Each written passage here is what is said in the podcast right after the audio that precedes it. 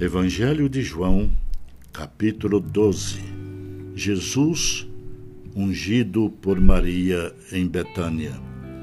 Seis dias antes da Páscoa, foi Jesus para Betânia, onde estava Lázaro, a quem ele ressuscitara dentre os mortos.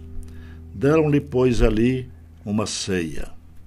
Marta servia, sendo Lázaro um dos que estavam com ele à mesa.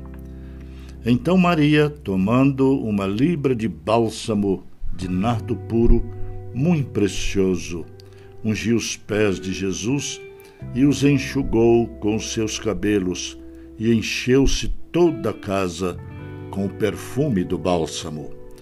Mas Judas Iscariotes, um dos seus discípulos, os que estava para traí-lo, disse: Por que não se vendeu este perfume por trezentos denários e não se deu aos pobres? Isto disse ele, não porque tivesse cuidado dos pobres, mas porque era ladrão. E, tendo a bolsa, tirava o que nela se lançava. Jesus, entretanto, disse: Deixai-a, que ela guarde isto para o dia em que me embalsamarem. Porque os pobres sempre os tendes convosco, mas a mim nem sempre me tendes. O plano para tirar a vida a Lázaro.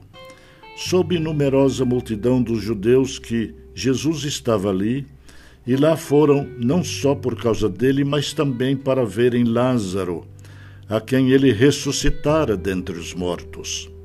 Mas os principais sacerdotes resolveram matar também Lázaro, porque muitos dos judeus, por causa dele, voltavam crendo em Jesus.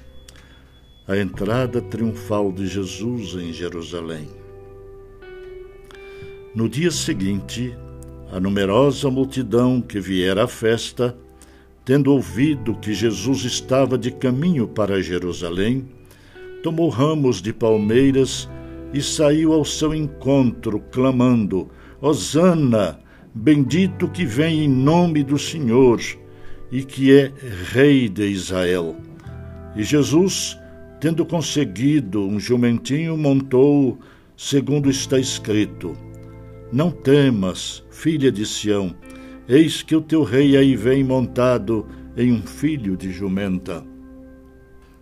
Seus discípulos, a princípio, não compreenderam isto.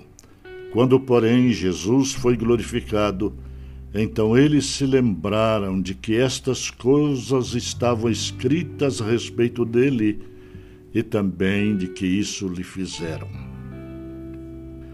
Dava, pois, testemunho disto à multidão que estiveram com ele, quando chamara a Lázaro do túmulo e o levantara dentre os mortos. Por causa disso, também a multidão lhe saiu ao encontro pois ouviu que ele fizera este sinal. De sorte que os fariseus disseram entre si: Vede que nada aproveitais, eis aí vai o mundo após ele. Alguns gregos desejam ver Jesus. Ora, entre os que subiram para adorar durante a festa, havia alguns gregos estes, pois, se dirigiram a Filipe, que era de Betsaida da Galiléia, e lhe rogaram: Senhor, queremos ver Jesus. Filipe foi dizê-lo a André, e André e Filipe o comunicaram a Jesus. Respondeu-lhe Jesus: É chegada a hora de ser glorificado o Filho do homem. Em verdade, em verdade vos digo: se o grão de trigo caindo na terra não morrer, fica ele só, mas se morrer, produz muito fruto. Quem ama a sua vida, perde-a. Mas aquele que odeia sua vida neste mundo, preservá-la-á para a vida eterna. Se alguém me serve, siga-me, e onde eu estou, ali estará também o meu servo. E se alguém me serve, o Pai o honrará. Agora está angustiada minha alma. E que direi eu? Pai, salva-me desta hora? Mas precisamente com este propósito vim para esta hora. Pai, glorificado o teu nome. Então veio uma voz do céu: Eu já o glorifiquei e ainda o glorificarei. A multidão, pois, que ali estava, tendo ouvido a voz, dizia ter havido um trovão. Outros diziam: Foi um anjo que lhe falou. Então explicou Jesus: Não foi por mim que veio esta voz, e sim por vossa causa.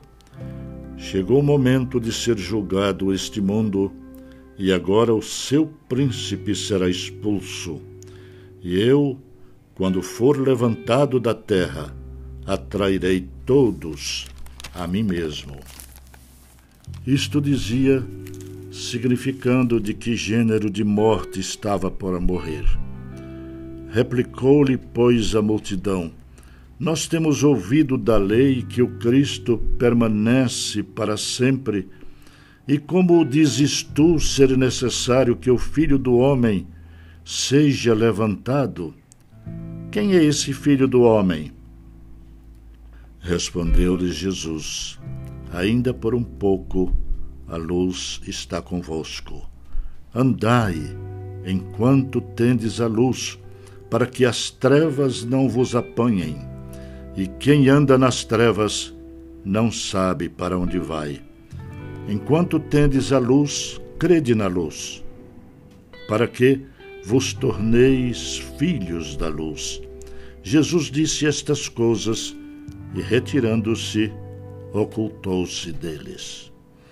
A explicação da incredulidade dos judeus. E embora tivesse feito tantos sinais na sua presença, não creram nele.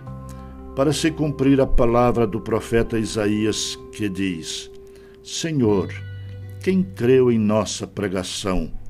E a quem foi revelado o braço do Senhor? Por isso não podiam crer, porque Isaías disse ainda: Cegou-lhes os olhos e endureceu-lhes o coração, para que não vejam com os olhos, nem entendam com o coração, e se convertam e sejam por mim curados. Isto disse Isaías porque viu a glória dele e falou a seu respeito.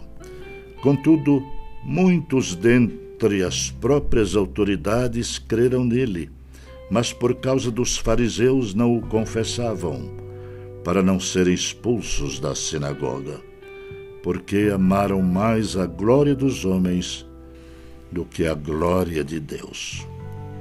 O resumo do ensino de Jesus. E Jesus clamou, dizendo: Quem crê em mim, crê não em mim, mas naquele que me enviou.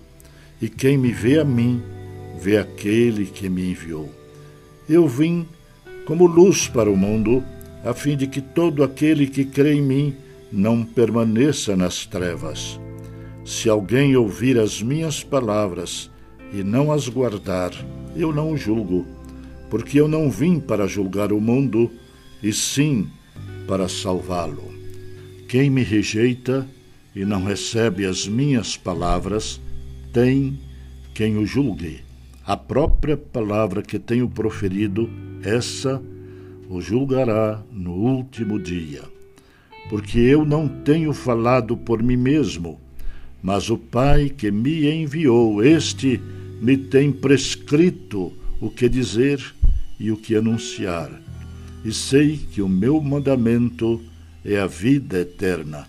As coisas, pois, que eu falo, como o Pai me tem dito, assim falo.